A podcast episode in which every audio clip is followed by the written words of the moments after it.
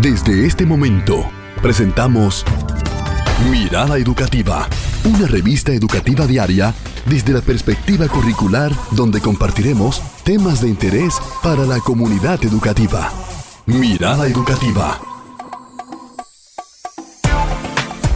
Saludos, sean todos y todas bienvenidos a su programa Mirada Educativa una mirada a las ciencias sociales. Y como siempre, eh, nuestro querido amigo y compañero Leonicio Mena a cargo de este segmento. Cuéntanos, Leonicio, ¿qué tenemos para hoy? Gracias, Nison Moreno, eh, a toda la producción por este espacio.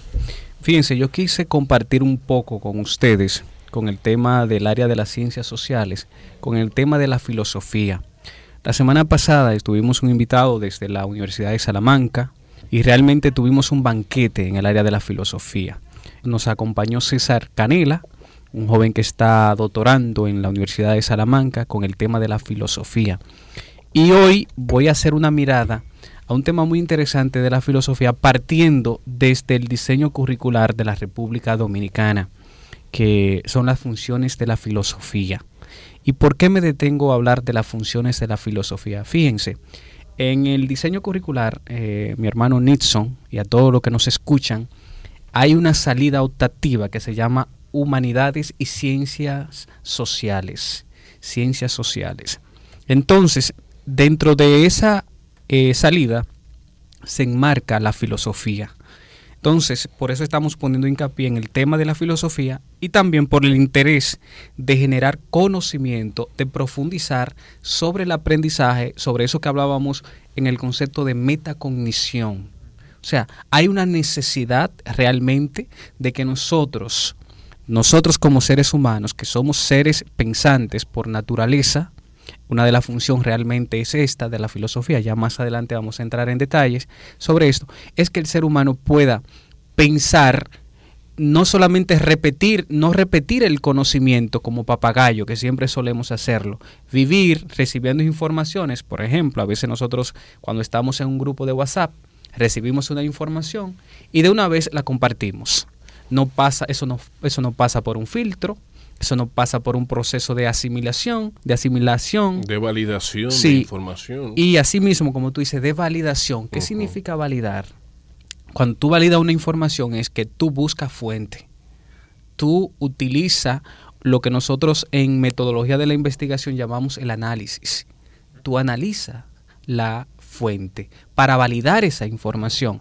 que tú haces? Tú buscas otra fuente y ve si eso realmente es certero, si es veraz, si es verdad, si es bueno.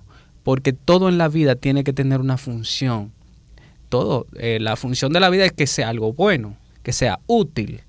Porque la, la cosa tiene un rol de utilidad. Tú tienes el celular en la mano porque te es útil. Si no lo es, lo dejara. Tú tienes una computadora porque te es útil. O cualquier cosa en la vida que tú desarrolles. Entonces, dentro del diseño curricular está la salida humanidades y ciencias sociales. Y como decíamos, ahí está la filosofía. A veces decimos, la filosofía la sacaron del currículum. Y yo, con esa pausa silenciosa que hice en el micrófono, que no, no es un bache, eh, eh, pongo, me quedo así como reflexivo y pienso, ¿quién dijo que la filosofía la sacaron del currículum? ¿A quién no se le enseña a pensar? ¿Qué buscamos nosotros en el diseño curricular en la República Dominicana? ¿Por qué, se, por a los estudiantes eh, se le habla de problematizar? ¿Por qué se le habla de, que el estudiante tiene que ser crítico? ¿Se puede eh, eh, formar un estudiante que sea crítico sin enseñarlo a pensar? ¿Se puede formar un estudiante crítico, Nixon? Es difícil. Es difícil. Claro. Por lo tanto, nosotros acudimos a la filosofía como una forma de pensar, de forma creativa, de forma crítica, de forma sistemática, de forma científica, porque una de las funciones también que tiene la filosofía es hacernos científicos. Entonces, esta salida del diseño curricular, y así lo dice Humanidades y Ciencias Sociales, es una salida formativa que pretende afianzar el desarrollo integral del estudiante del nivel secundario a partir del fortalecimiento de los valores de los valores culturales, sociales y éticos que lo preparen a la persona para que sea un académico, para continuar estudiando con éxito una carrera académica y responder, interesante esto, a las necesidades, desafíos de la sociedad del siglo XXI. Su finalidad es fortalecer en el estudiante las competencias fundamentales, que son siete, priorizando la capacidad de pensamiento crítico, analítico, la competencia comunicativa en el ámbito académico y profesional y la responsabilidad ética y ciudadana. La, la, salida puede ser la utilidad para estudiantes que se inclinen en el área de ciencias sociales, historia, la geografía, la sociología, las letras, la psicología, la filosofía, la educación, entre otras. Esta salida de humanidades y ciencias sociales está, se ofrece en los centros educativos. ¿Para qué? Para que estos estudiantes que por X o por Y no le interesa una carrera técnica, eh, sino que quieren irse, como ya decíamos, por el área de las letras, la psicología y la filosofía, entonces tengan, tengan una salida, tengan una forma para ellos capacitarse y responder no solamente a, sus, a las necesidades, a sus necesidades, sino también a las necesidades de la sociedad, porque se necesitan estos profesionales. Hoy día, por ejemplo, tenemos una carencia grandísima de sociólogos, de sociólogos. Hoy hay muchísimas empresas internacionales que andan buscando sociólogos, jóvenes, que se dediquen a la investigación. Porque hoy tenemos muchas personas que por, eh, y, y eso se debe casi en todas las épocas, el uso de la tecnología ha despertado otros intereses y esas carreras que eran tradicionales no despiertan el mismo nivel de interés en los campos universitarios. Y por eso hoy tenemos una necesidad de esos profesionales. Pero también nosotros vamos a necesitar los psicólogos. Señores, los psicólogos son lo que estudian la conducta de la persona y nos ayudan a vivir mejor. Un psicólogo no está para un loco. Entonces, por eso nosotros vemos que el diseño curricular de la República Dominicana, que como dicen organismos internacionales, dicen que es un, eh, un, diseño curricular completo. El problema que nosotros tenemos en la es cuando lo vamos a aplicar. Ahí es que está el problema. El problema no es el diseño del currículum. Es la aplicación. Es la aplicación. ¿Por qué? Porque nosotros no nos hemos formado, muchas personas en la comunidad educativa que participan dentro de los actores no se han formado en currículum en la parte de aplicar, sino en la parte teórica. Y hoy ya varias universidades están abriendo un campo de eso, de que es la gestión del currículum cómo yo puedo aplicar el currículum en la realidad. Y yo dentro de mis análisis siempre lo he dicho, nosotros tenemos un currículum escrito y tenemos prácticamente cuatro en la realidad. Tenemos el que, el que está escrito, el que recibe en lo técnico, el que enseñan en, eh, a los maestros y lo que los maestros reciben y lo que los estudiantes terminan siendo.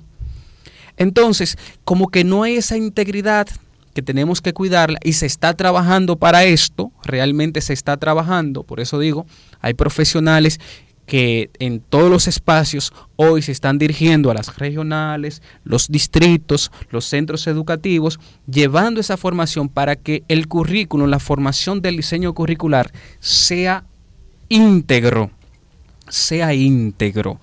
Yo sé que ustedes se han preguntado por qué esta gran introducción, por qué hoy eh, nosotros como producción, la producción de, este segmento de, en mirada educativa, ha querido de nuevo volver a la filosofía. Miren, a mí primero yo me formé en filosofía y me gusta. La filosofía, siempre decimos, ¿qué es filosofía? La filosofía es el amor a la sabiduría, etimológicamente. Nació ahí entre el medio del siglo XV, siglo V, siglo, eh, IV y siglo VII antes de Cristo, pero cuando nace ya habían otros filósofos que ya estaban hablando de filosofía. Es el concepto como tal que nace aquí. Nosotros siempre, ¿quién no ha escuchado a Pitágoras? ¿Quién no ha escuchado en matemática a Pitágoras, hablar de Pitágoras? Y precisamente él es quien eh, le da ese nombre eh, de la filosofía, esa reflexión que se hacía del medio. Porque recuerden que el conocimiento, como todo en la vida, va evolucionando. Cuando nosotros nos vamos a los primeros filósofos, al inicio del, pensamiento, nosotros vamos a entender que todo en un principio era explicado por el mito, por las leyendas, los, lo mitológico y tú te vas a la cultura griega y tú te vas a encontrar, por ejemplo, en estos dos grandes escritos, la Odisea y la Iliada, tú te vas a encontrar ahí ya esos vertigios donde el ser humano quiere explicar lo que está en su entorno.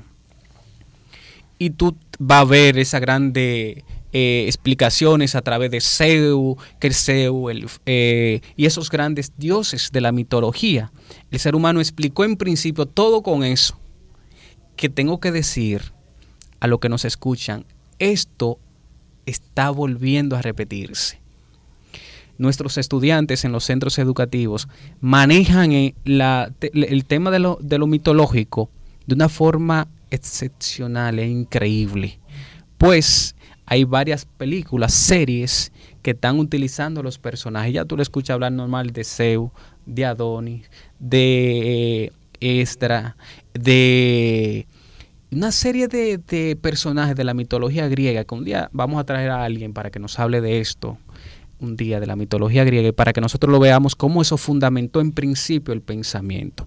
Y luego entonces de eso, señores, nace la filosofía. Miren, lo primero es que la filosofía nace en Grecia. Y eso es importante que lo tengamos bien claro, porque el conocimiento la organización social y prácticamente política que nosotros tenemos como ciudadanos nos viene de allá. Eh, se dice que Grecia, y es así, es la madre del pensamiento occidental. En Grecia nace el pensamiento de Occidente. Digo de Occidente porque ustedes saben que nos dividimos en Occidente y Oriente. Nosotros, los orientales, tienen otra forma, otra filosofía otra interpretación. Los chinos son una potencia también en, el orden del pensamiento, en la India por igual.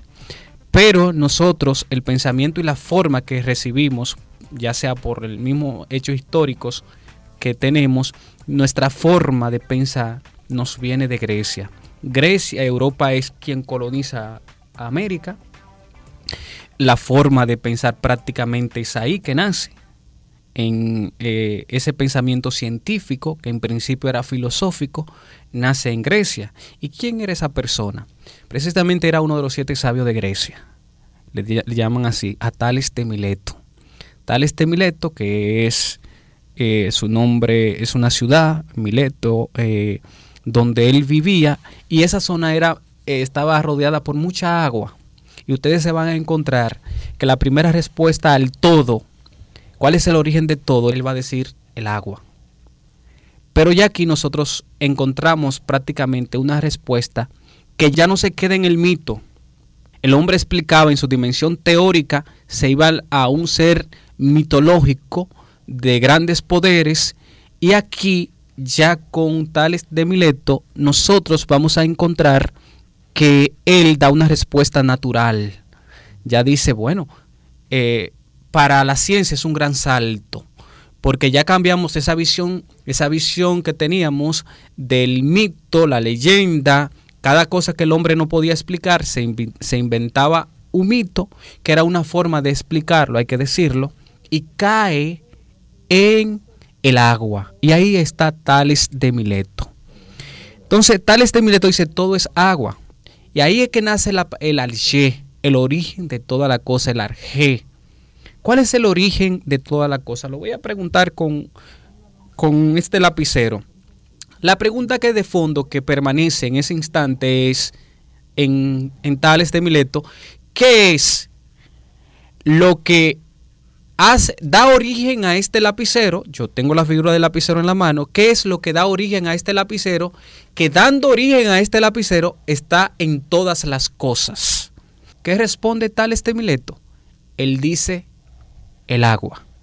Y ahí nace ese pensamiento y vendrán otros, vendrán Asímene, vendrá Nasimandro, vendrá Epéndocles, vendrá, vendrá Heráclitos, pero vendrá Platón, Sócrates, Aristóteles y todo el saber que tenemos en Occidente se va a hacer en función a esa pregunta, ¿cuál es el origen de todas las cosas?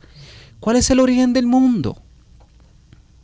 ¿Cuál es el origen del mundo? Que eso es bueno preguntarnos siempre. ¿Cuál es el origen de todas las cosas? Entonces, en ese campo de la reflexión, nosotros ya un poco así a modo en modo general de esa gran pregunta, nos vamos al tema de las funciones de la filosofía. ¿Por qué la filosofía es interesante? ¿Por qué debemos nosotros como profesionales eh, o como persona que escucha este programa interesarnos por la filosofía? Primero por la pregunta, ¿qué es el ser humano? ¿Qué es el ser humano? Dice Aristóteles que el ser humano es un ser pensante, ser pensante. Y una de las funciones precisamente de la filosofía es esta, es esta, la función de pensar, la función natural. ¿Cuál es la, una de las funciones naturales? La función natural. Primero, pensar el pensamiento es la distinción específica o característica específica, según Aristóteles, que nos distingue de los demás. Por lo tanto, en la filosofía nos encontramos que esta es una función natural, el pensar. El ser humano piensa por naturaleza, es un, es un sujeto pensante en búsqueda, atención a esta palabra, en búsqueda de la insatisfacción. Es búsqueda, es insatisfacción. El ser humano es búsqueda. Eh, Friedrich Nietzsche, un filósofo eh, moderno, muchos hablan del padre de, la modernidad. Él fue un filósofo, eh, le llaman también los, los maestros de la sospecha, a Friedrich Nietzsche, a Marx, eh, Simon Freud, otro incluyen a Feuerbach, que es otro filósofo que define al ser humano como un ser que nace para la comida, prácticamente para comer, dice Feuerbach. Pero el ser, el ser humano es búsqueda. Por eso, de hecho, eh, Aristóteles define al ser humano como esa búsqueda de lo insatisfecho. Y esa respuesta de, de búsqueda la vamos a encontrar en filósofos como Aristóteles, en Sócrates, en Unamuno, Ortega y Gasset, vamos a encontrar que definen al ser humano como búsqueda. ¿Y qué es insatisfacción? ¿Qué es intradistancia? Atención a este concepto. Nosotros siempre nos sentimos insatisfechos frente a todo, ya en el orden antropológico, en el orden biológico, en el orden natural. Nosotros somos insatisfechos. Compramos este celular pero ya viene otro y queremos otro. Compramos ese vehículo, pero eh, ahorita sale otro. Y cualquier cosa que tenemos, como que siempre tenemos ese deseo de búsqueda. Entonces, eso explica muy, muy bien por qué el ser humano es un ser intradistante. ¿Qué es intradistante? El ser humano que dista de sí mismo. O sea, yo es como si fuéramos esa cuerda tendida, como dice Nietzsche, esa, esa, cuerda tendida entre lo que yo soy ahora y lo que yo quiero ser. Entonces, en esa búsqueda, y eso lo vamos a encontrar también hasta en el campo religioso, hasta en el campo religioso, vamos a encontrar que el ser humano se muere en búsqueda. ¿O alguien ha visto el, famoso mito de Sísifo? De esa piedra cuando va subiendo la montaña. El ser humano ve esa piedra eh, eh, un, señor empujando una piedra subiendo la montaña, pero nunca termina de subirla. ¿Y qué pasa? Cuando la termina de subir, cae de nuevo la piedra y tú te mueres buscando, buscando. Tú te mueres cuando tú piensas, cuando tú eres niño, ¿quieres ser qué? Adulto. quieres ser adulto. Pero cuando eres adulto, ¿quieres volver a ser? Niño. Y ahí te muestra un campo muy bien de ese ser de de la intradistancia, el ser que dista de sí mismo. Es como que siempre estamos entre el medio de lo que queremos, de lo que queremos, de lo que somos y lo que queremos. Y nos vamos muriendo, muriendo. Y dice Anton Schopenhauer, dice, cae en ese pesimismo, dice, y vamos a repetir entonces como diría otro filósofo, el ser humano es un ser para la muerte. Pero lo que somos creyentes, diríamos como, como otro filósofo, eh, Marcel diría, el ser humano es un ser de esperanza, a diferencia, un ser de esperanza. Entonces, eso es una de las funciones de la filosofía. Primero, la función natural. Otra función que es muy interesante es la función científica. La filosofía nació en principio, como decíamos, como una respuesta a la gran pregunta había, hay dos grandes preguntas. ¿Quién soy yo? Que dice Sócrates. ¿Quién soy yo? La gran pregunta que está de fondo, la G, el inicio de todo, la causa de todo. ¿Cuál es el origen de todas, de todas las cosas? Y ese ser insatisfecho. Entonces entra la función científica. La función científica. El origen mismo, como decíamos, de la filosofía está en esa función, dar respuesta a al ser humano. Cuando nos remontamos al siglo eh, séptimo antes de Cristo, veremos esa actitud científica que marca el inicio del pensamiento. En principio nos encontramos como elemento base la observación. ¿Qué fue lo que vio eh, eh, Tales de Mileto? Mucha agua. Y dijo, él vivía en un lugar donde había mucha agua. Él vio el mar Ojónico y dijo, ah, todo es agua. Pero ¿qué pasa? ¿Qué yo tomo para poder recomponer mi fuerza? Agua. ¿Con qué se cocinan los alimentos? Con agua. Entonces le dio una respuesta natural a todas las cosas. Luego vamos a ver que todo eso cambia, porque uno dirán que fuego, otro dirán que, que, la tierra, y ahí está la forma de los cuatro elementos. Que dicho de paso, le invito a que vayan a la, a la Plaza de la Cultura y vean que ahí está la imagen de los cuatro elementos, del agua, la tierra, el fuego. O sea, siempre nosotros nos hemos preguntado en esa función. Y hay una parte que es indeterminada, dirá, dirá Protágora, todo es agua, todo es fuego, todo es aire, todo es tierra. Cuando él vio que no podía, dijo, ah, buscó una respuesta de todo, dijo él.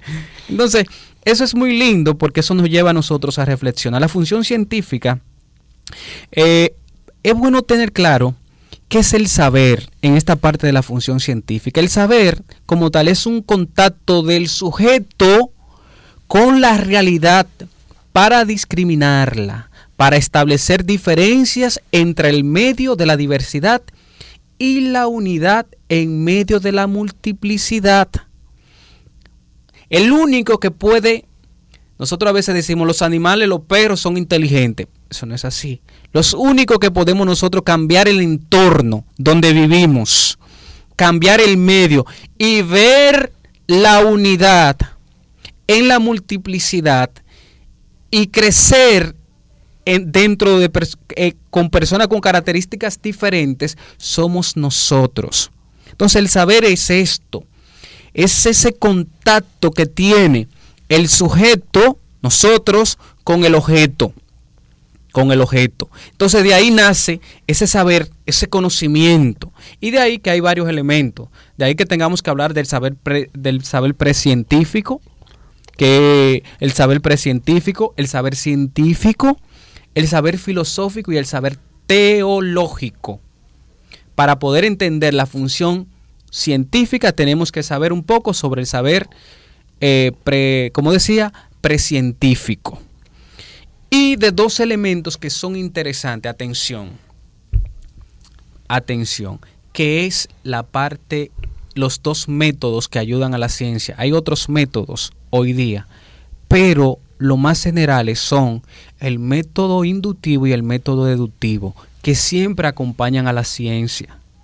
Eso es muy necesario. Entonces, ¿qué es el método? El método inductivo, como ya decíamos, eh, que nosotros somos los únicos que somos en eh, de ver la diferencia entre la unidad en medio de las diferencias o la diversidad, también los únicos en establecer en medio de la unidad, establecer diferencias, el ser humano entonces a través de estos métodos, el método inductivo, que es cuando se parte de lo particular para llegar a lo general, yo parto de algo sencillo, yo recuerdo cuando hablábamos de en lógica nos introducían que decían todos los hombres eh, son buenos. Voy a utilizar esa premisa. Todos los hombres son buenos. Nixon es hombre. Y al final entonces Nixon es bueno. Bueno. Porque Nixon es hombre. Entonces, eso ahí, un poquito de lógica. Es lógico. De los métodos inductivos. él se dice, él se ríe, señores. En efecto, en efecto lo soy, las dos cosas. Claro. Entonces, eso es interesante que nosotros podamos, en método deductivo, eh, que parte de lo general, eh, para llegar a lo particular. Así es. Entonces, eso es interesante que nosotros tengamos en cuenta. De ahí que la ciencia, de ahí que la ciencia sea, se entienda también como un proceso lógico que implica el planteamiento de hipótesis, la realización de experimentos y medidas específicas para que estos se ajusten a las hipótesis. Eh, hoy el saber científico, que es, nosotros a veces creemos que el saber científico simplemente es, es experimental, que son las personas que hacen experimentos, no señores hay otro tipo de conocimiento científico, no solamente el experimental. La persona que va a un laboratorio, sino están las ciencias sociales, las ciencias humanas, que son esas ciencias. Por ejemplo, el, que estudia historia es un investigador. El que estudia, eh, por ejemplo, el que estudia otra ciencia, que podemos nosotros mencionar, el, el que estudia educación, eso es una ciencia. La pedagogía es una ciencia que no sea experimental, pero conlleva un proceso. Y hoy la gran mayoría de las investigaciones son mixtas. Están relacionadas con el campo cualitativo y cuantitativo. O sea, mezclan los dos procesos. Y eso es interesante porque esto nos ayuda a nosotros a mejorar el saber en la humanidad. El saber científico se caracteriza, tiene varias, tiene, la función científica tiene varias variables, tiene muchas variables que son interesantes saberla y profundizarla. Simplemente la mencionamos. Y otra función ya, eh, llegando a la parte final, es la función religiosa. La filosofía en sus estudios, en principio, tiene una función eh, religiosa. A veces nosotros entendemos que no existe relación entre la razón y la fe. Entre la razón y la fe. Pero lo que somos creyentes, lo que participamos de esa naturaleza, entonces nos hacemos una pregunta. ¿Cómo es posible que el ser humano, que es totalmente natural, ¿por qué se pregunta por un ser superior? Si nosotros solamente somos seres físicos que no porque tenemos una dimensión espiritual del pensamiento, ¿por qué entonces nos preguntamos por esa dimensión superior? Entonces, frente a eso, no se sabe específicamente cuándo el ser humano empieza a preguntarse por Dios, pero Dios es una explicación para nosotros. Señores, así que les invito a que profundicen ya finalmente en esta parte la función de la filosofía. Primero, la función natural. Segundo. espérate, estoy tomando nota. La primera función es. Primero, la función natural. El ser humano piensa por naturaleza.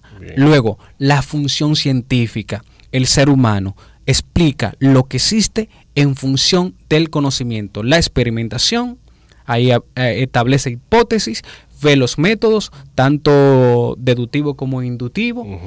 Y luego la función religiosa el ser humano tiene una explicación desde la dimensión de Dios, por ejemplo, dice el Papa, el fenecido Papa Juan Pablo II, el ser humano encuentra su naturaleza en la realización del el verbo encarnado. Cuando tú miras a Cristo, es una respuesta a la esperanza de la que habla Gabriel Marcel. No solamente quedando en Jean por Sartre, el ser es un ser para la muerte, o, o Heidegger, el ser es un ser para la nada, sino que estamos llamados a estar con Dios. Y como le decía, esas son las tres funciones que cumplen. Hay otras, pero la vamos a conocer en otro momento. Leonicio, eh, muchos estudiantes nos escuchan eh, que también les gusta la, filosofía, al igual que tú. Eh, ¿Qué mensaje le podrías dar en cuanto a la salida formativa de humanidades y ciencias sociales, que serviría de base para posteriormente estudiar filosofía en la universidad? Muy interesante. Miren, eh, siempre nos vamos a preguntar, no, no se dejen de preguntar por las cosas. Interesen en saber la razón y la explicación de todo. Si a usted le interesa la filosofía, aquí hay dos universidades que dan esa carrera, que es la UAS y la Pucamaima. Pucamaima tienen esas dos universidades, la Pontificia Universidad Católica, Madre y Maestra, y la Universidad Autónoma de Santo Domingo tienen esa carrera. Entonces, si a usted le gusta preguntarse por todas las cosas y reflexionar como todo, estudie filosofía. Interésese el ser humano y te va a encontrar una verdadera respuesta. Muchas gracias, Leonicio Mena, eh, en este, ¿verdad? Eh, interesantísimo, interesantísimo eh, programa, segmento con el tema las funciones de la filosofía. Así es, amigos y amigas, gracias por estar en sintonía con nosotros. Agradecemos a Felicia de Orio, a Dani Méndez por siempre coordinarnos. Ahí está Merly Moreta. Gracias y será hasta mañana en otro programa más de su programa Mirada Educativa.